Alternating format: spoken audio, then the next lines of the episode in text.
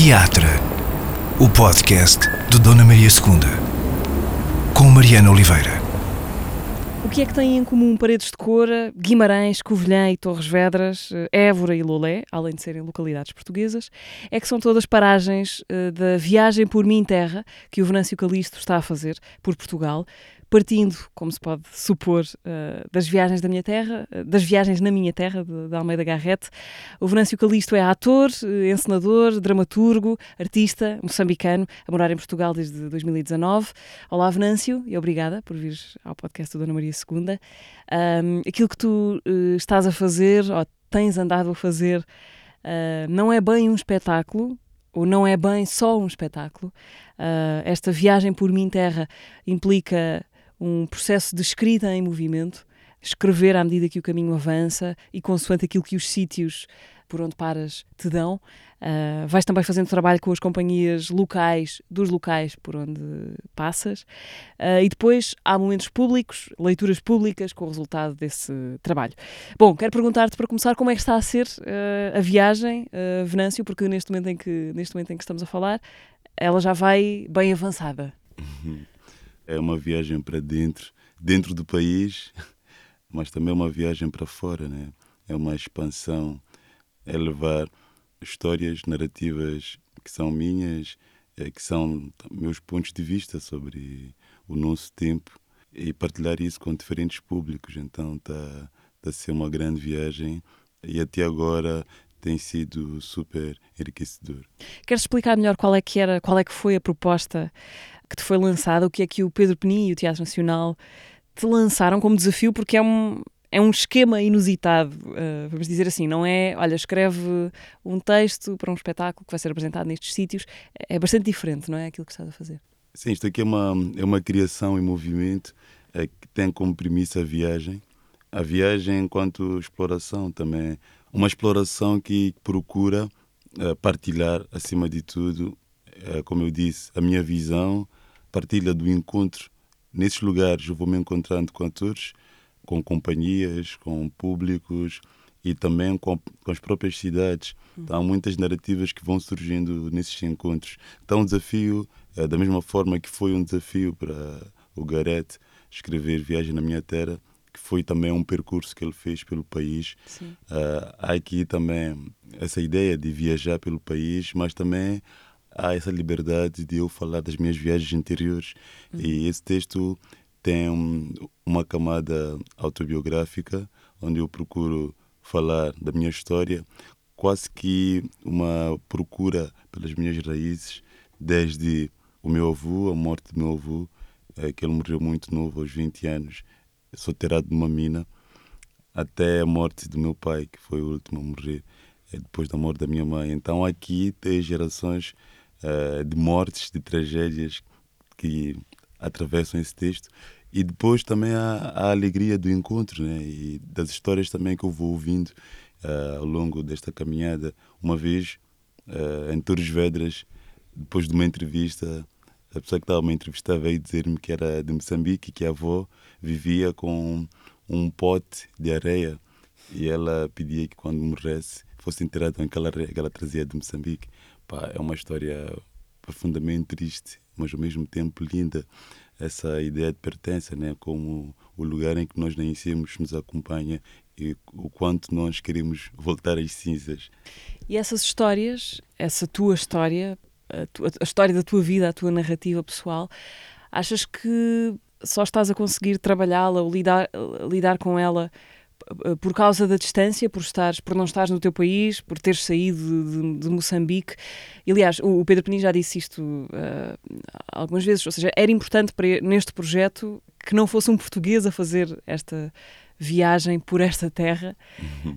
Um, mas quero perguntar-te isto: se a distância do teu país, qual é o efeito disso no, na tua digestão da tua própria história? A distância, eu acho que hum, o exercício de distanciamento eh, nos permite olhar para nós com outros olhos e olhar para o nosso lugar com outros olhos. O Fernando Pessoa tinha muito isso, essa a ideia dos heterônimos era mesmo isso, esse exercício de sair de nós e olhar para nós e quando voltamos a nós voltamos diferentes. Então a distância que eu tenho tido em relação ao Moçambique nos últimos anos me permite olhar para mim com outros olhos. Porque uh, na prática eu estou morto em Moçambique. Porque. Porquê que dizes isso? Porque sou, sou um imigrante. Então, tu, quando não estás naquela cidade, tu estás morto. Então, a ideia de tu poderes acompanhar a tua morte, acompanhar a vida que acontece em ti, uh, acho isso fantástico. Então, eu estou neste limbo, digamos assim, nesse purgatório que me permite escrever sobre esse passado, sobre esse Venâncio que foi em Moçambique, porque Portugal transformou-me imenso. Vivi muitas coisas aqui, a minha fase adulta quase foi toda construída aqui. Então, a minha visão... Tu chegaste cá com quantos anos? Com, com 24 anos. 24. Uh, então, foi uma, uma fase de transição, de maturidade e de muito conhecimento. Vim cá fazer o mestrado, acabei trabalhando com muitas companhias de teatro cá, e isso ajudou muito a crescer. E foi aqui onde eu publiquei o meu primeiro livro, em 2020. Então, tudo isso uh, me faz olhar para o Venâncio de Moçambique com outros olhos e poder falar sobre ele. E tenho aproveitado esta oportunidade de estar a fazer esse texto para o Nacional, contar a minha história e depois descobri que essa história uh, identifica muita gente. Isso também é giro, porque aqui, digamos, uma vontade de captar a condição humana. As histórias particulares importam, sim, uhum. as vidas todas importam, mas há uma condição humana que é universal, que nos diz respeito a todos. Então, é uma crítica que eu faço à nossa geração, que nós estamos muito preocupados com uh, histórias e situações muito particulares que não conseguimos colocá-las numa perspectiva universal. Por isso, as nossas manifestações depois não surgem, não surtem efeito, porque não conseguimos ser universais. Hoje morreu o Kundera uhum. E lembrei-me disso porque, por exemplo, no livro dele, A Insustentável Leveza de Ser, aquilo é tão universal que não há quem lê aquilo não se sinta identificado. Então, talvez a ambição, a nossa ambição enquanto artistas seja essa, captar uhum. a nossa condição neste século, né? Mas lá está, esse universal às vezes aparece na coisa mais uh, específica que existe, ou mais local, sem, sem e essa palavra faz muito sentido aqui, não é? Porque tu estás a viajar por, por, por, terras, umas maiores, outras mais pequenas, cidades maiores, sítios mais, mais pequenos. Sim, o universal, como refiro, é a grande questão da literatura, da arte, não é o, o que, mas é como. Como é que nós colocamos essa questão? Então, a forma como nós colocamos as nossas questões porque tudo aquilo que nós sentimos, tudo aquilo que nós vivemos, tudo aquilo que experienciamos é universal. Todo ser humano sente o mesmo. Hum. Agora, como é que nós colocamos isso uh, ao ponto de os outros também compreenderem a nossa questão? Tu já tinhas uh, lido As Viagens na Minha Terra antes deste desafio? Não, comecei a ler nas conversas com, com Pedro Pini. Uh, foi aí onde eu descobri o livro. Também descobri que aquele livro foi importante e há uma nota de abertura que o próprio Gareth escreve e ele diz que o livro seria o livro do século e há ali uma uma perspectiva nacionalista que é justa para aquela altura uh, e depois gosto muito da ideia de da paródia de, hum. da releitura e o desafio que o Pedro me deu foi esse uh, como é que olhamos para Portugal hoje 2023 é numa altura em que há várias questões que durante muito tempo foram foram abafadas, né, escondidas debaixo do tapete, como é que nós levantamos essas questões e discutimos hoje. E eu acho que é importante, depois acho que o mais especial é convidar um jovem para falar sobre isso, né? porque há uma história que nós só ouvimos falar, que só estudamos e não, não vivemos, é diferente uh, da geração que viveu essa história. Uhum. Eu tive a sorte de crescer no ensino de educação que me permitiu conhecer a história mundial é uma coisa que às vezes não encontro aqui. De repente, os jovens não saberem o que é a África, não saberem a história de Moçambique. Há uma versão da história que eu acho que é muito injusta para a nossa juventude, para a nossa geração, porque depois cria-se um, um breu, uh, um véu uh, escuro que não nos permite olhar para a realidade. Então, quando se dá o encontro, volta a acontecer a tensão, que já não era suposto, hum. tendo em conta que os nossos antepassados se conheceram de alguma forma. Então, hoje em dia, não temos noção da situação da fome, por exemplo, no mundo, acho que é estúpido, né? É, um jovem não saber disso e não acompanhar isso e não termos essa empatia porque não sabemos. Ao mesmo tempo que é uma culpa dessa geração que nos quer proteger, entre aspas, né? Eles viveram a guerra, há muitos amigos meus que os pais tiveram né, na guerra. Aqui chamam de guerra colonial, nós chamamos de guerra de libertação. E eles já não falam mais sobre isso, não conseguem falar sobre sobre a guerra. Então ocultam uma parte da história que é muito importante. E nós temos que descobrir por nós próprios. Então, se o teatro pode fazer esse papel quase que histórico, quase que de reconstrução histórica, eu acho que é, que é importante, porque não que, não que eu queira propor um teatro didático, não, mas um teatro que faz pensar. E um teatro que tem referências concretas e, e, e, que tem também, novamente, essa dimensão universal e que consigam nos pôr a discutir sobre assuntos importantes. Esse embate com a história ou com as versões da história uh, surpreendeu-te quando, quando aqui chegaste? Ou seja, a história que tu aprendeste na escola e que tu trazias de, de Moçambique em confronto com as narrativas que se ensinam cá e que as pessoas incorporam cá, surpreendeu-te? Não, não, não fiquei muito surpreendido porque eu tive muitos professores portugueses uhum. em Moçambique. O que me surpreendeu, na verdade, foi a postura, principalmente dos afrodescendentes aqui em Portugal. Eu senti que eram jovens sem autoestima nenhuma. Uhum. e talvez por consequência do, do racismo que sofreram, do bullying e tantas outras questões da segregação, porque depois a Lisboa é uma cidade muito bonita, acho que é a cidade que eu mais gosto, mas depois a estrutura de Lisboa, há, aqui o centro e depois já a periferia que ninguém vê, até os turistas não conseguem ter acesso à periferia. Então a arte, há, há muitos teatros em Portugal, que é fantástico, mas há muita pouca gente a ir ao teatro, principalmente nos guetos. Então aqui um sistema que procura criar esse ciclo, sabes, de ignorância, de deixar as pessoas na ignorância. E depois me espantou o fato de a outra juventude, principalmente a juventude do centro, uh, não ter essa ligação com, com os guetos e fechar a porta para que eles entrem, sabes? Uma vez tinha uma namorada que uma vez veio, veio, veio para a minha casa toda assustada a dizer que tinha ido pela primeira vez a um bairro social. Eu não sabia o que é era um bairro social. E fiquei espantadíssimo. Como é que isso, como é que pode alguém ficar assustado, ficar com medo de ir à Amadora? Eu estudei na Amadora, na, hum, na escola de na escola teatro, de teatro e cinema. E era super tranquilo. Então há, há uma segregação, um sistema de classes que, que, que não me identifico. Aqui há em Moçambique também, eu ensino no gueto de Moçambique, embora sempre tive uma ligação com o centro, porque meu pai trabalhava na presidência da República, imagina. Então ele era nosso uhum. acesso quase a essa elite. Uhum. Então, de certa forma, vivi sempre entre o gueto e, e, e, o centro. Acho que o maior privilégio que eu tive foi a leitura. Aos 16 anos conheci a obra de Brecht aquilo mudou completamente a minha vida. A minha consciência política ali mudou. Então, tudo o que eu fiz a partir daquele momento foi influenciado por um pensamento quase que cósmico, digamos assim. Começar a pensar não apenas em mim, na minha condição, mas na condição dos outros. E começar a criar. Eu criei aos 16 anos um movimento de estudantes na escola para combater as drogas. E lá formamos o nosso primeiro grupo de teatro e começamos a escrever e a ensinar, a dizer poesia na rua. Então, todos estes movimentos, a, a ideia de perceberes que tu só importas se tu fazes alguma coisa que vai impactar a vida das pessoas. Então, essa consciência ajudou-me imenso e permitiu-me abstrair. Então, a abstração uh, fez com que eu não vivesse a pobreza da minha família.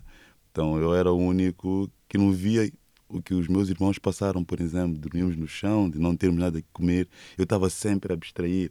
Então, tinha uma mente tão mirabolante, uh, imaginava tanto que eu me sentia num palácio, sabes? Então, fui criando uma alma nobre que me permitiu escapar de muitas coisas, porque na condição da minha família nunca poderia vir a ser um escritor, um ensinador.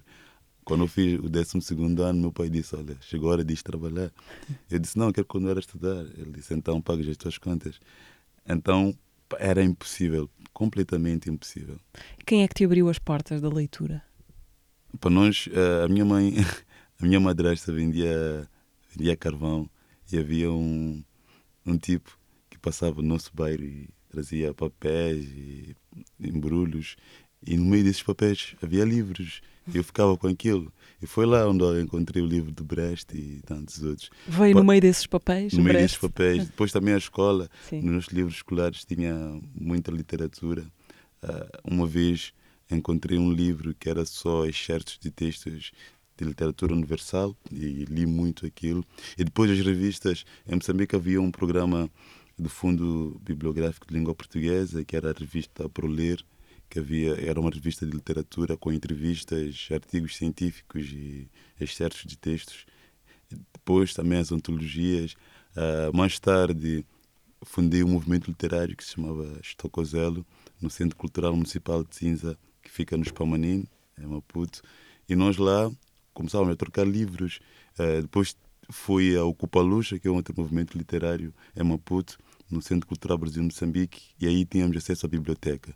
Uhum. Então comecei a ler os livros da biblioteca, até que fui parar uh, à mediateca do Franco Moçambicano, também em Maputo, e comecei a ler livros traduzidos. Havia uma coleção Vozes da África que eu gostava muito. Uh, conheci grandes autores africanos uhum. que eu não teria conhecido de outra forma. Então, isso permitiu também ampliar um pouco a minha visão e depois também começar a ter a ambição de escrever. Então, comecei a escrever muito cedo e, primeiramente, era uma espécie de diário e uh, até que os meus amigos começaram a ver aquilo e começaram a empurrar-me para eu ler em público. Os teus amigos na escola? Sim, na escola, bairro? na escola, principalmente na escola. Tive poucos amigos do bairro. Meus amigos todos foram se fazendo na escola e no, no, no circuito artístico. Uhum. Tens irmãos? Tens... Tenho muitos irmãos. Tens quantos irmãos? Tenho dez irmãos. Dez irmãos. Moravam todos juntos? Sim, uh, cada um eu sou o mais velho dos dez. És o mais velho? Morávamos todos juntos até que toda a gente cresceu e o pessoal espalhou-se. Sim, tenho, tenho muitos irmãos e tenho, tenho uma família alargada muito grande. Hum. A minha família principal são duas famílias e eu estou dividido entre as duas. Uhum. Mas tiveste, como irmão mais velho, tiveste muito essa coisa de ser cuidador também dos teus irmãos, ou não? Sim, a minha mãe morreu com nove. Eu tinha nove anos, a minha, a minha irmã mais nova tinha nove meses. Eu tive que aprender a cuidar da minha irmã, a trocar fraldas, fazer leite, e a ir à escola. Hum. E às vezes a ir, a ir para a escola com a minha irmã ao colo. Então, uh, cuidei dos meus irmãos, principalmente os três irmãos que são da parte da minha mãe. Uh, cuidei deles até que me emancipei quando a minha irmã cresceu e aí pude ir ao teatro. Uhum. Então sempre fui um cuidador. Uhum. E o teatro entra onde na tua vida? Já falaste do, do Brecht, dessa leitura, mas a coisa de ir ao teatro, de, a noção de espetáculo, de performance, de, de, de querer de alguma maneira fazer parte daquilo? Na escola, eu tive a sorte, nós tínhamos uma escola no meio do, do subúrbio, que era uma escola lindíssima, que é a Noroeste 2 que é assim um edifício imenso com uma piscina velha que já não. Hum. Que a malta ia lá tirar os, os stickers, os stickers para jogar. É, e tinha lá um anfiteatro. Estamos, desculpa, estamos a falar sempre em Maputo. Maputo, em Maputo. Okay. Tinha um anfiteatro e, e nós gostávamos de, de, nos encontrar para ensaiar. Até que um dia o Amaral, nosso colega, teve coragem, foi falar com o professor mais temido da escola, a pedir a sala, o professor deu-nos as chaves do anfiteatro. E todos os fins de semana passávamos a ir lá. Até que um, um dos nossos amigos, Osvaldo, apresenta-me o grupo dele, Teatro Amador, na Plana Caniço, também Maputo. Então eu começo a frequentar aquele grupo. E nesse ano o grupo ia participar do Festival Teatro de Inverno, que é um festival, é o único festival de teatro moçambicano e fui lá, foi lá em que eu tive um contacto assim com um teatro mais profissional. E a partir daí comecei a ter acesso ao Mutumbela Gogo, ao Teatro Avenida, ao Gungu e a todas as outras companhias da altura. Então comecei a participar em oficinas, comecei a, a ensinar também, a querer apresentar as minhas coisas e tive a sorte de ser apadrinhado por quase todos os mestres do teatro em Moçambique. Trabalhei com quase todos gostavam muito do meu, da minha dedicação, do meu talento. Então todos queriam trabalhar comigo. Foi, foi incrível, porque partir daí, 2010 a 2018, foi uma altura muito intensa. Trabalhei em Maputo, trabalhei na Beira, depois fui ao Brasil, fui à Itália também uhum. até que vim para, para Portugal. Bom, tu parece que estás a falar de, de uma vida de, de, muitos anos, mas és muito novo, portanto isto passou-se tudo em, em, pouco tempo.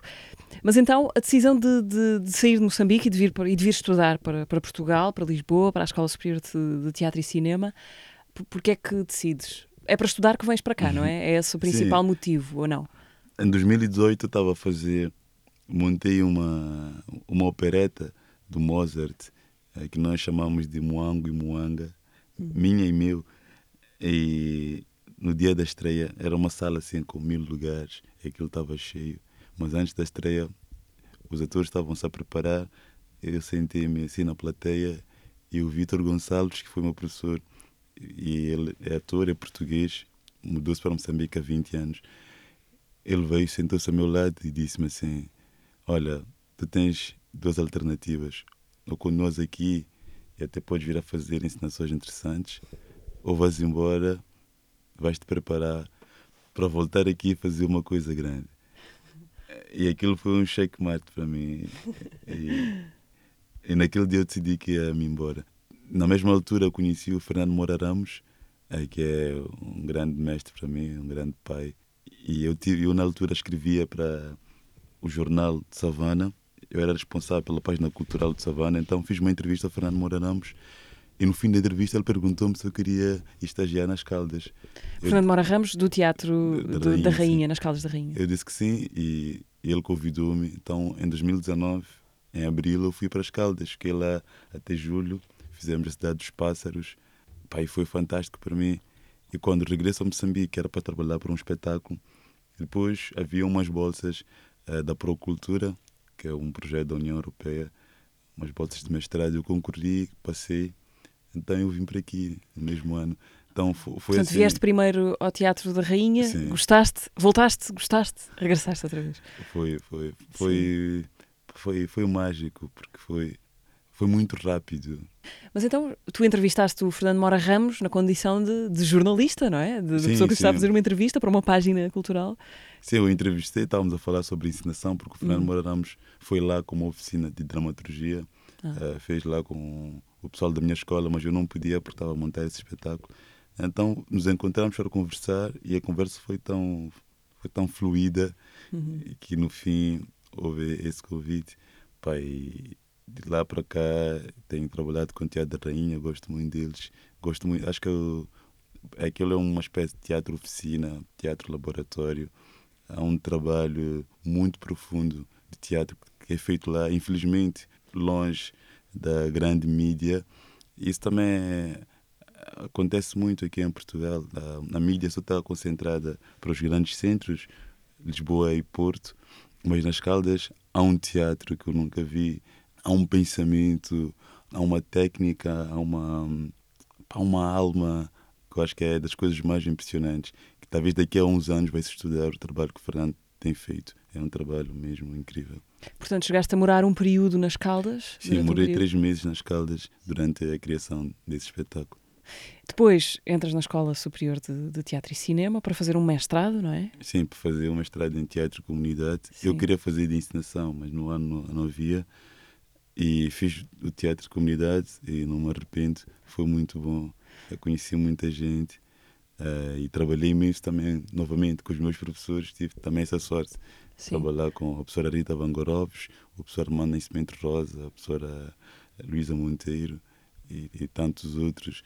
E os meus colegas também, a Flávia Guzmão, fizemos juntos Simão na Antártida, que é uma peça que gravamos para a RTP durante a pandemia. Pois, porque há aqui esse, esse pequeno facto, não é? Estamos a falar de 2019, quando começas o teu mestrado, uns meses depois acontece pandemia. É. Como é que viveste esse tempo, ou seja, de alguém que, que está de novo num país a tentar eh, criar aqui alguma espécie de raízes, não é? E de repente vem eh, aquele, aquele enorme sismo que se abateu sobre todos nós. Como é que foi para ti? Pá, foi tranquilo. Uh, estava com entusiasmo da, do mestrado e depois Uh, a minha professora, a professora Luísa, disse-nos que nós devíamos ser oportunistas e compreender as dinâmicas do tempo e inventar coisas. Na altura inventei um projeto para Moçambique, que era a Pandemia Criativa, e eram sessões em que atores iam lá e faziam uh, exercícios com o público em casa, aquilo era gravado. E depois a, a minha professora Rita Vangorovius, uh, que é do Teatro Humano, convidou a mim e uma outra colega, Marina, para fazermos uma, uma radionovela com os idosos, porque trabalhávamos com idosos na altura, teatro comunidade. Escrevemos simplesmente Pandemia, uma rádio que anda aí, hum. uh, uma radionovela de acho que 12 episódios. Escrevi imenso e uh, foi fantástico. Eu ligava para os velotes e quase que a fazer uma receita poética para o dia deles. Eles contavam-me histórias, eu depois ficcionava aquilo e eles depois liam e gravávamos. Foi muito bonito. Uh, e depois, no mesmo ano, é me surgiu a ideia de fazer o Alguidar que Chora, a História das Pedras que Falam, que foi a minha primeira peça aqui, a ensinar aqui. Fiz com colegas também de mestrado, a Marina Campanati e a Vânia Luz, a Marina do Brasil e a Vânia é de Cabo Verde. E conseguimos estrear, ainda durante a pandemia, estreamos nas Caldas, também com o apoio do Teatro da Rainha. Depois termos feito uma leitura ensinada na Casa Mocambo, que é um outro espaço que eu também tenho feito coisas desde essa altura. Venâncio, há aqui um outro episódio que eu gostava de explorar e que tu me explicasses como é que aconteceu, que foi em 2021, eu não sei se ainda no contexto do teu mestrado, mas tu fazes um estágio no, no, no Odeon Théâtre de l'Europe, no âmbito do, do Festival de Avignon, e acompanhas como assistente de encenação, não sei bem qual foi a, tu, a tua função ali, mas, enfim, estiveste próximo da, da criação do Serjal, de, de Chekhov, a encenação do Tiago Rodrigues, com a Isabelle Huppert. Como é que tu acabas uh, a fazer isto? E o que é que o que é que aprendeste vendo, estando perto daquela maravilhosa trupe de atores, não é? Não é só a Isabelle Huppert, mas todos eles eram um elenco internacional, com atores franceses e atores portugueses. Uhum. Como é que isto acontece? Eu gosto muito de aprender fazendo. Gosto de observar, sim, mas gosto mais de aprender fazendo. Um, durante essa, essa criação me disseram muito que eu tinha que aprender vendo. E foi um bocadinho triste, porque eu também queria, queria fazer, de certa forma. Uh, esse convite surgiu muito antes, porque em, 2019, em 2018 eu conheci o Vítor de Oliveira, que é um ensinador moçambicano radicado em França, e ele na altura estava a fazer um casting para fazer Incêndios, que é um texto do Asdimo Awards em Moçambique, e recomendaram-lhe a mim para que eu fosse o assistente dele de ensinação, e começamos a trabalhar juntos. E ele depois me propôs para fazer, para estagiar no Odeon, em 2020, porque havia um programa Afrique 2020 que depois não aconteceu por causa da pandemia. Então, depois passou para 21 uhum. e calou que eu ia estar na produção do Tiago, o que foi uma, uma grande alegria. Tive um, um, um encontro com o Tiago em 2020. Depois de 21, nos encontramos em Paris, onde, onde começaram os ensaios. Foram três meses foram os três meses mais tristes da minha vida. Porquê? Caramba. Foi muito triste. Pela primeira vez eu estava sozinho, literalmente sozinho. Em Paris. Em Paris. Sim. E na pandemia, aquilo triste. E aquilo era quase. Era verão, mas fazia frio em Paris, chovia todos os dias. uh, eu acabava de ter uma desilusão amorosa. Tipo, tá, era, eram muitas coisas. Uh, e depois. Mas nem o teatro salvou isso? Pá, o teatro também era um, um, outro problema, porque depois eu era o, o mais novo do elenco uh, e eu estava ali para aprender vendo, né? Eu estava uhum. a estagiar, era, tava, era uma espécie de segundo assistente do Tiago. Então foi um período difícil para mim. Uh, primeiro assimilar a língua, passei umas semanas sem conseguir me comunicar. O meu francês era muito pobre na altura. Uh, até o ponto de começar a falar e, e depois ao uh, ao ponto de, de, me integrar no grupo também. Era um elenco muito grande, com uma gestão muito complicada, grandes atores. Uh, só Isabel já diz tudo, né? mas também havia o Marcel, havia o Adamar. Havia muita gente, e muita gente fixe. Eu gostei, gostei imenso do elenco. Eu é que não estava bem. Uh, e isso acabou influenciando a minha experiência. Mas aprendi muito mas ao mesmo tempo fiquei espantado como é que julga-se que um jovem africano não conhece Chekhov. Uh, Lembro-me de leituras de mesa em que uh, quase que me excluíam um debate porque pensava que eu não conhecia Chekhov. Eu não sabia falar em francês, mas já tinha, tinha tido contato com a obra de Chekhov, já tinha feito, já tinha estudado em dramaturgia e análise teatral. Até que ganhei coragem e comecei a dizer as minhas ideias, o que eu pensava sobre, sobre a peça aí é quando comecei a ter alguma aceitação. Porque depois há esse preconceito, nós temos sempre que nos provar, nós enquanto negros jovens, principalmente, hum. temos que provar sempre o mundo. Então, e eu não gosto muito de provar-me. Então, que é que tu sabes fazer? O que é que tu és? Pá, eu sou e eu existo e eu nunca pedi que ninguém provasse o que, que quer que, que seja. Então senti essa. Senti. Foi, foi um bocadinho agressivo, França, para mim. Uhum. Eu não, não, na altura não estava de tudo preparado para aquela vida. Uhum. Mas foi bom, uh, cresci muito. Quando voltei de França, senti-me muito mais maduro e muito mais preparado para voos maiores, né? muito mais ambicioso uh, a todos os níveis. Voltaste depois de Paris, outra vez para, para cá, para Lisboa? Sim, sim. Sim. Entretanto, fizeste também no, uh, no ano passado, julgo, já em 2022, escreveste um texto com a Carla Bolito, com quem também já, entretanto, tens, tens colaborado, uma peça que foi apresentada no TBA, no Teatro do Bairro Alto, em Lisboa, A Minha Cabeça. Uh, um texto que tinha também a ver com a herança, com a herança colonial, com um objeto mesmo, no caso, não é? Um, um busto de, de uhum. marfim. Sim. As coisas contam histórias, os objetos. Uh, que histórias é que é possível contar a partir das coisas?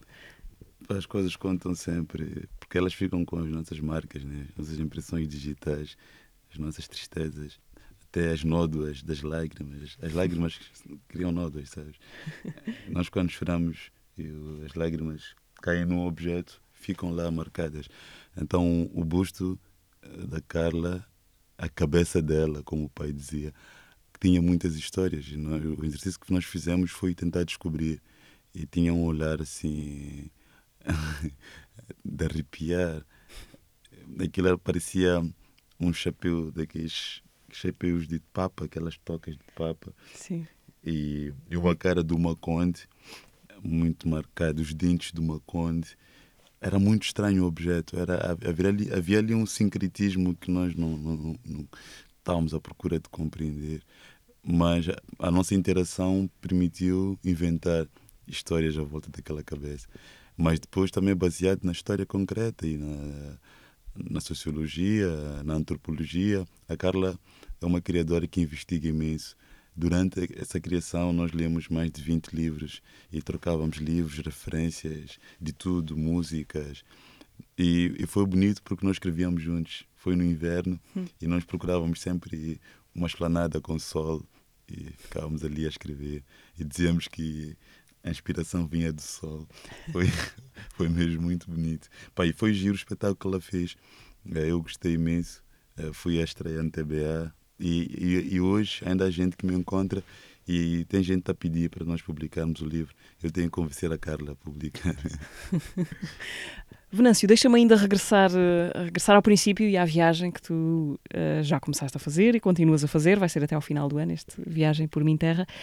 Ainda para perceber, tu chegas aos sítios, estas cidades, localidades por onde tens passado, e quê? E qual é o, o método? O que é que tu procuras?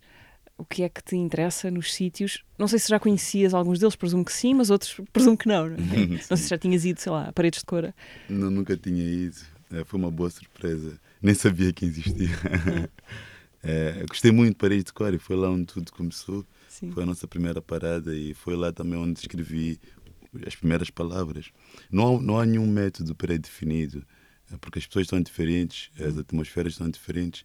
Então é chegar lá e tentar perceber como é que se faz esse, esse caminho no, nos lugares. Mas há uma coisa muito impressionante, é que há personagens, personagens há pessoas que quando me vêm nesses sítios, vêm falar comigo, começam a contar-me histórias incríveis, como se soubessem qual é a minha missão naquele lugar. Então, pessoas na rua que vêm em todo contigo. lado, na rua, no café, no transporte. Eu às vezes gravo áudios, depois transcrevo, Sim. às vezes interiorizo ou seja, acontecem-te coisas quando chegas aos Acontece-me sempre, sempre, sempre. Como é que? Queres dar algum exemplo que tenha... Pô, agora, tenha... em Torres, em Torres Vedras aconteceu-nos, nós depois da minha apresentação fomos todos jantar num restaurante que se chama Colmeia e lá a dona do restaurante a dada altura vem e diz assim pá, gosto muito da tua cor, queres trocar? Pá, eu não chamo preto, eu não chamo negro, porque negro é ofensivo, eu chamo preto, eu tenho uma irmã preta, mas eu sou branca, queres trocar de cor? E toda a sala gelou. Foi impressionante. Mas ela estava a falar de uma forma tão inocente. Amistosa, sim. Amistosa. Sim.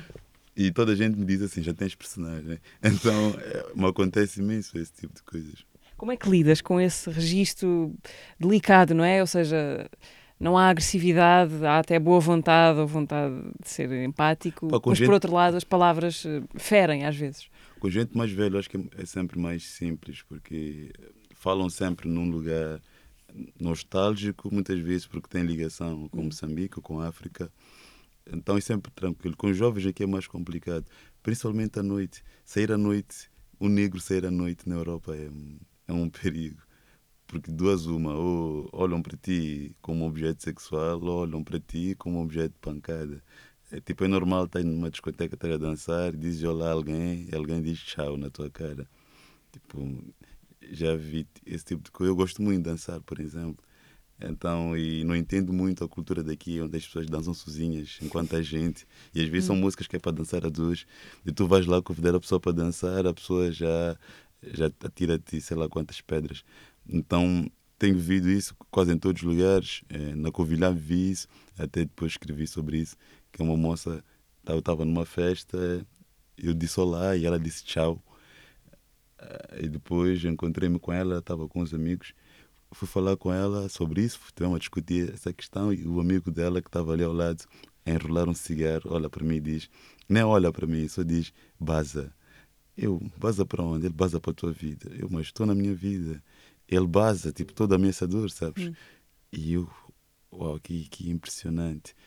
Ah, Eu acho que a juventude é muito mais racista que os mais velhos. Ah, Oh. porque é um, é um racismo inconcebível, porque são pessoas que não sei onde é, onde é que vivem, sabes? E não sei porque é que serve também conservar esse racismo todo, esse ódio racial, que não sei de onde é que vem. As pessoas olham-te diferente só porque tens outra cor, pensam que tu não tens coração. Pá, é, é- é muito. É muito. Eu, quando vou sair à noite, assim, no Bairro Alto, no, no Cais de Sodré, é triste o que eu vivo, mesmo assim, revoltante, mas ao mesmo tempo é bonita essa ignorância das pessoas, sabe? Um, belo horrível, no caso. Epá, é impressionante. E depois o, o que me choca é que são jovens. Hum. E alguns mais jovens que eu. E essas pessoas depois são fãs de Denzel Washington e Sim, de sim, Tupac, mas não podem ver o negro à frente. Que ou pensam que tu vais, vais o assaltar, ou pensam que tu vais o violar. Man, sou um homem como qualquer outro. E na peça há uma frase dessa, tipo, que, que um personagem diz, pá, eu sou particular universal ao mesmo tempo. Acho que as pessoas devem começar a, a perceber isso. Somos seres humanos e nós somos capazes de tudo, tanto de coisas boas como de coisas más. Agora, isso não está inscrito na nossa pele. Venâncio, há um, aqui neste podcast de Volta e Meia chegam algumas perguntas vindas de, de Ah, fora. boa. Eu gostava que tu ouvisses. hum, esta, esta gravação é de uma das atrizes com quem trabalhaste Ah, é? no Teatro das Beiras, é a Sílvia Moraes. Ela então pergunta-te. Como foi a experiência de desenvolver um projeto na Beira Interior e trabalhar com atores de uma companhia de teatro descentralizada? Pá, eu, eu adorei, eh, adorei imenso. Eh, gostei muito dos atores da Covilhã. Tivemos um encontro muito bonito, conversamos imenso e as nossas leituras, os nossos ensaios foram lindos. A, a leitura ensinada também foi de manhã e fizemos uma espécie de, de café. Toda a gente podia beber café durante a leitura. Foi lindo. Gosto muito da alma deles, da técnica deles, das vozes. Eu gosto muito de vozes. Então achei que os quatro tinham umas vozes, criavam sim uma harmonia brutal. Foi fantástico. O sentido de, de- de comunidade, por exemplo, que tu encontraste aqui e nestes sítios por onde tens viajado, é muito diferente da, da ideia de comunidade que tens, por exemplo, de, de Moçambique. Sim, é, é diferente. Aqui a lógica é outra, de comunidade. Então imagina, tu me pagas uma cerveja, depois tu me cobras o dinheiro que pagaste. Em Moçambique eu não te cobro. Sei Ok. que um dia eu te Está vou pagar. Sim. Então há hum, outro dia aconteceu há dias que fiquei a rir. Uma amiga, eu ia estávamos a, a fazer um lanche, eu ia pagar, eh, só que eu não tinha moedas. Ela, ah, eu vou pagar. E fui-me embora, ela depois mandou uma mensagem, estás a me a dever? Eu fogo, ok? Então é, é diferente o- a forma como nós concebemos a comunidade. Aqui a lógica que eu entendo é, ok, somos amigos, Mas aqui há fronteiras que tu não podes atra atravessar. Em Moçambique é diferente. Os, os teus amigos são tão teus amigos que eles metem-se em tudo, em tudo que tem a ver contigo. Então tu nunca estás sozinho. Então quase que não passas necessidade. Imagina, as pessoas mais pobres têm sempre que comer, porque as pessoas estão lá, estão lá. Podes não ter nada. A maior pobreza em Moçambique é tu não teres ninguém. É por isso que as pessoas fazem filhos, que é diferente aqui, né? Porque aqui a maior pobreza é não ter dinheiro. Lá não. É não ter pessoas, não ter afeto. Então, eu acho que o sentido de comunidade muda, porque o tom é outro. O capitalismo invadiu-nos de tal forma. Não conseguimos conceber as pessoas para além do dinheiro. Outro dia encontrei-me com jovens do Gabão e um deles saca-se um, um maço de notas e mostra-me diz olha, sem isto aqui tu não és ninguém. Pai, eu disse a ele, ah, tens razão. E é isso. O teu grau de importância uhum. acontece por aquilo que tu tens, não por aquilo que tu és e aquilo que podes oferecer. Então, acho que é essa, é essa a diferença. Mas, entretanto, eu encontrei família em Portugal. Tenho muitos amigos aqui e família mesmo. Tenho uma, uma espécie de uma mãe adotiva, que é a Isabel Duarte, é, que ela, hum, desde o primeiro momento, gostou muito de mim, daquilo que eu sou e principalmente do meu trabalho. Acompanha-me sempre, apoia em tudo que ela pode. É, eu acho que essa humanidade, acho que é bonito encontrar essa humanidade fora do, da nossa casa, né? Hum. De repente eu já me sinto de alguma forma daqui. Eu quando estou em Moçambique sinto saudades de Portugal. Hum. Eu gosto de, de estar aqui, sinto-me acolhido. Acho isso muito bonito. Então existe comunidade aqui e há um o que eu gosto muito nos últimos anos há um movimento muito forte de criação mesmo dessa comunidade. Por exemplo, o curso de Teatro Comunidade é um exemplo disso. E há, uma série também de companhias de teatro que vão que têm essa filosofia né, de trabalho, que trabalham com as pessoas, que procuram resolver os problemas das pessoas. Porque o teatro é, é uma ferramenta para resolver coisas concretas, né? não é só para contemplação e para, para catar-se, é também para resolver coisas que implicam na vida das pessoas. Então, esse teatro comunitário que já começa a nos passar essa, essa empatia. Há um projeto também, acho que é o projeto Empatia, uhum. na Amadora, que eu acho que é, é lindíssimo, que é, é, é, sobre a morte, são encontros sobre a morte, onde as pessoas conversam sobre a morte e preparam, principalmente os idosos, quando chegar a hora, a irem mais tranquilos, né? e as famílias. Então, acho que esses movimentos são muito importantes, porque o contacto físico, o que o, comunitário pressupõe isso. Claro que há comunidades virtuais, Sim. mas o, o físico, o, o contato, com o, estar com o outro é muito importante. O calor humano, estarmos sentados numa roda, numa mesa, acho que faz toda a diferença. Porque tu, quando chegaste, além do. vieste trabalhar para o Teatro da Rainha, como explicaste, com o Fernando Mora Ramos, mas conhecias mais alguém? Tinhas mais alguma âncora? Não, não, não, não, não tinha, não conhecia ninguém não tenho histórico de imigrantes na minha família. Uhum. Então fui o primeiro a emigrar. Então o Fernando Moura Ramos e, e, a Isabel, a esposa dele, foram os primeiros a acolherem-me. Uh, e depois os amigos que eu conheci, o Fábio Costa, o Alexandre Calçada, o Ricardo e tantos outros que foram me acolhendo. A Marisa Bimbo, que é uma grande amiga minha. Ah, essa sim, ela já estava aqui na altura, que eu a conhecia em Moçambique. Ela nasceu em Botsuana e cresceu cá. E depois, quando terminou a ESMAI, fui para Moçambique e nos conhecemos lá. Trabalhamos juntos. Eu, quando vim cá, uh, por exemplo, quando visitar, ela uh, me deixou vir na casa onde ela vivia. Uhum. E ela, quando saiu, fiquei lá alugar o quarto. Mas aos poucos a comunidade foi crescendo e agora tenho contactos de norte a sul. Uhum. Já tens vários amigos que não te cobram cafés. Ah, sim. uh, Venâncio, fazemos aqui uma pequena pausa para rever no minuto o episódio passado do teatro com o Rui Maria Pego. Eu sinto muito mais exposto num palco do que a conversar contigo. Eu, de alguma forma, sei que a minha vulnerabilidade, embora eu a dê aqui, em palco é devastadora. Eu sinto que estou sempre a fazer vários coming outs uhum. e acho que vamos fazendo vários coming outs na vida. Eu inventei uma voz mais grave porque sabia que funcionava melhor em rádio e porque era também uma maneira de me defender e ser mais másculo. Primeiro mês, eu acho em cena, achei que ia morrer, ia ter uma síncope. progressivamente percebi, à espera, eu adoro isto. Mas eu sei que eu me vou espalhar e vou ter vários problemas que eu vou ter que resolver, mas eu fico vivo nessa hipótese. É tipo, ah, isto vai acontecer, sei lá o que pode acontecer. Nós começamos em Angers, que eu até há pouco tempo dizia Angers, e depois disseram-me, não, Rui, é Angers. E eu, ok. Aquilo que me move é a curiosidade. E é a curiosidade de eu perceber o outro. Nós não temos sempre que fazer parte. Podemos estar ausentar-nos do discurso.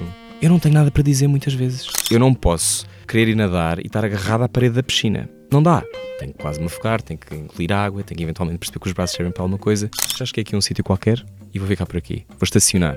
E o estacionar não tem mal. Não é para mim. Isto é fixe, não é? A minha vida é fixe. Mas depois pode não ter vertigem e pode não ter rasgo. E há pessoas que lidam muito bem com isso. Eu não sou uma dessas pessoas. Foi assim no episódio passado do Teatro, uh, que está disponível nas plataformas Spotify, YouTube, SoundCloud, Apple Podcasts e Google Podcasts. Eu gostava de te pedir agora uma sugestão, o que tu quiseres, uma leitura, um disco, um livro, um filme, o que quiseres. Para hoje só consigo sugerir o, o livro do Kundera, do Milan Kundera, é Insustentável Leveza de Ser, é um clássico. Acho que é um livro que fala muito sobre nós, que fala muito sobre a guerra, sobre a beleza, sobre o amor sobre a existência acima de tudo. Então acho que é uma boa sugestão de leitura. Que leste em que altura da tua vida, por curiosidade? É engraçado, foi um dos livros que eu mais demorei a ler, sempre adiava. E só li o ano passado, durante uma depressão, uma grande depressão que eu tive. E foi engraçado. Me acontece muito isso. Eu, eu leio os livros na altura certa. Eles falam sobre a circunstância que eu estou a viver. Então, com Kundera foi a mesma coisa. Li o ano passado. Venâncio, há aqui outra pergunta que eu gostava que tu ouvisses. Vamos às comédias do Minho, desta vez. Ah, boa. é o Luís Filipe Silva. Ah, Luís. Olá, Venâncio. Eu espero que me reconheças assim só pela voz. Eu sou o Luís. Uh, eu digo, espero que me reconheças, até porque o nosso encontro em Paredes de Cora foi muito curto, mas muito bonito. E queria, antes de mais, dizer que tu tens algo que muitos criadores passo uma vida inteira à procura. Tu tens algo verdadeiramente belo para contar, tens uma história e a tua história é inacreditável. E precisamente por essa palavra, pelo belo, eu queria lançar-te esta pergunta. Na verdade, devolver-te a pergunta que me fizeste há alguns meses atrás. Se já conseguiste agarrar essa definição do que é o belo. Andas à procura do belo. oh, Luís, como não te reconhecer? Gostei muito do Luís, gosto muito dele. Tivemos mesmo um encontro muito bonito em Paris de Cora. Uh, eu lhe fiz essa pergunta porque na altura eu estava com ideias de criar um programa que já existe, que é Poesia Desinstagramável. Uhum. Vamos falar sobre o belo, que são conversas que eu faço no Instagram com amigos eh, sobre a beleza, porque eu acho que mais do que sublinhar o horror do nosso tempo, devemos procurar o belo nas coisas mais simples, né? onde é que nós encontramos o belo no dia a dia. Então eu ando à procura disso, não sei ainda, não tenho uma, uma definição feita. Tenho algumas que algumas pessoas já, já fizeram nessas conversas que eu tive. Uma vez o Mélio Tinga, que é um grande amigo e escritor moçambicano, disse-me que o belo era o espanto, tudo aquilo que nos espanta, que nos choca. E gosto muito dessa definição sabes? Tudo aquilo que nos desperta, porque o choque nos desperta. Nós muitas vezes estamos distraídos, de repente uhum. tropeçamos numa pedra e pá, acordamos. Então eu acho que a beleza é o que nos desperta, é o que nos traz de volta à vida, é o que ativa os nossos sentidos, porque o nosso corpo está tá super atento. Mas tem momentos que desliga, então às vezes precisamos de um, de alguma, de um eu, choque. No futuro, Venâncio, no futuro pode ser um futuro próximo, tu veste uh, mais a escrever, a representar, a encenar, a fazer isto tudo? O que é que te interessa? Qual é o centro daquilo que tu queres fazer? Eu não sei, não sei. Eu não gosto de projetar o futuro, na verdade. Eu sou muito impulsivo e hum, muito espontâneo. Gostava de continuar assim. O que é mau é mau porque não consigo assim me organizar. Eh, como os outros se organizam, tenho uma outra forma de organização, mas gosto dessa espontaneidade que eh, depois, com a escola, eu sou, sou, sou estudei teatro na vida e isso acabou estragando um bocadinho, porque comecei a ser muito metódico. E houve uma altura que eu nem conseguia escrever, porque depois pensava, epá, na métrica e na cena e no ato. Mas neste momento sinto que estou na, na melhor fase da minha vida. Tudo que eu penso consigo concretizar. Então agora me falta continuar, continuar com essa espontaneidade. Quero quero continuar a escrever, tenho muita vontade de voltar ao palco. Há muito tempo que não atuo, então gostava, gostava de continuar a escrever. Eh, quero publicar imensos livros, gosto muito de livros. Este ano ainda, vai, ainda vou publicar eh, quatro peças de teatro que foram representadas em Moçambique, uma espécie de uma coletânea das minhas peças, porque eh, eu sou professor de dramaturgia em Moçambique, na Universidade Eduardo Mondlane. Ah, sim? Sim, e tenho okay. uma turma dramaturgia, são 25 alunos e eu os digo sempre, escrevam, publicam, então nós também temos que ter peças publicadas. Eu já tenho duas peças de teatro publicadas, mas quero uh, fazer essa coletânea desse, dessas peças, como uma forma também deles terem uma referência. E, porque depois não há dramaturgia moçambicana. Há, uns, há muitos anos é que houve, a primeira publicação foi do Lindo Songo, aí nos anos 70, e, e nunca mais houve publicações desse género o que nos empobrece imenso. Né? Eu acho que é, é importante alguém dar um exemplo. Eu gostava de publicar teatro. Hum. Mas és professor na universidade, ou seja, vais lá recorrentemente dar aulas? Como é que eu organiza dessa parte da vida? Ah, comecei o semestre lá, depois vim para cá, para a Odisseia, e depois as outras aulas foram todas online durante okay. o semestre. Ah, como é aquilo, são oficinas de escrita, dá para fazer online. Ah, correu muito bem, até criamos um jornal lá com a turma Pá, foi, foi fantástico o acolhimento, a empatia deles. Eles acompanharam-me durante as viagens todas. Agora estava em parede de cor e estava a ter aulas com eles. Foi mesmo, mesmo. Eles muito, estão todos em Moçambique? Estão todos em Moçambique. Foi mesmo muito bonito. Uh, e também agradecer aqui ao diretor da escola que permitiu que isso uhum. fosse possível, porque ainda é novo para nós dar aulas à distância Sim. e eu perguntava se seria possível. Mas felizmente consegui conseguimos fecharmos agora o semestre. Uh, em setembro vou para Moçambique. Espero começar o segundo semestre com eles lá, porque depois tenho que regressar para Odisseia. Mas é uma escola em que eu estudei, é uma escola que eu gosto muito, fiz imensas coisas lá, cresci imenso e estar a devolver isso para mim é fantástico. A tua família, numerosa, como já disseste, já foi ver as tuas coisas, tem acompanhado o teu trabalho? Qual é Sim, Como é que eh, se relacionam com o Venâncio, que entretanto seguiu o seu caminho? Sim, eles, eles costumam ir ver. Até 2018 viram quase tudo. De lá para cá é impossível. Vêm hum. entrevistas, reportagens na televisão. Há muito tempo que eu não faço nada em Moçambique. Uh, já ando assim com um peso. Hum. Uh, Queres muito... fazer isso? Sim, Queres voltar? O ano passado eu queria fazer uh, a ópera do Chapacém, que seria a partir da ópera de Chico Buarque, a Ópera do Malandro, uh, mas não deu para fazer em Moçambique. É um projeto que eu dei muito de mim e depois acabou em uma grande frustração, uh, que ainda preciso de um tempo para me recuperar e para desenhar outra coisa, para fazer lá. Entretanto, há uma peça minha que se chama Moz My Love, que é uma comédia de três atos, que foi representada este ano em Moçambique. Estrearam ano passado e este ano fizeram no Festival de Teatro de Inverno.